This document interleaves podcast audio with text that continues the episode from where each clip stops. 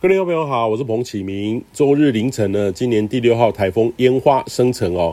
周日深夜开始，在南海的热带性低气压也生成哦，有机会在这一两天内发展成为今年第七号台风哈查帕卡。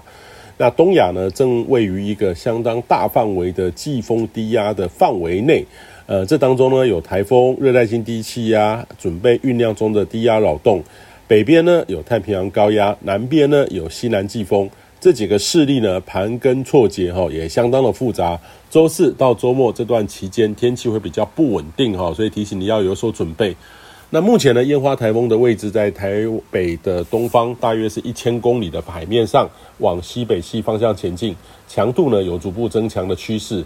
那目前呢，台风位于整个季风低压的东北侧，受到太平洋高压势力的导引，会先过西北，再往西北西。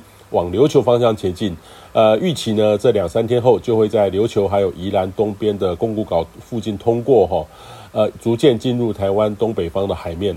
那接下来呢，就要看这个大低压带内对于烟花台风的影响，这也是呢许多预测在未来出现很奇异的时间点哦。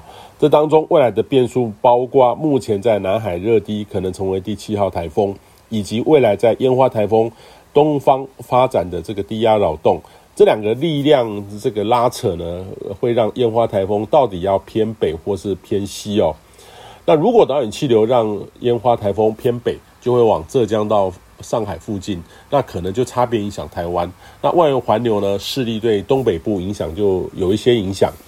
那如果导引势力呢往西，就会接近到台湾北部海面，不排除暴风圈就会影响台湾，甚至呢更往南偏移哈，中心登陆。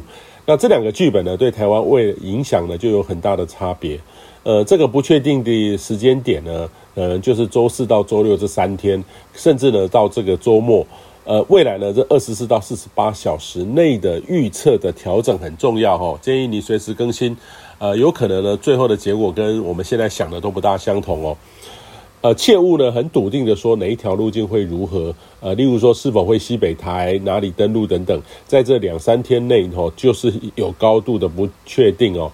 因为目前呢，全球预测台风的路径误差，呃，这几年呢有显著的进步。不过呢，对于五天后的台风，平均路径误差呢还是有三四百公里哦。呃，特别呢又这又在季风低压的。环流内哈，不确定性可能会更高，呃，只能靠滚动式的来修正。那周一、周二这两天呢，还是维持典型夏季的天气形态，西半部呢还是有午后的雷阵雨。周三呢，则是烟花台风的外围环流逐步的影响，会有一些偏北风，北部、东北部还有东半部容易有短暂阵雨。那中南部呢，呃，还是午后雷阵雨。周四呢，就要看台风的走向。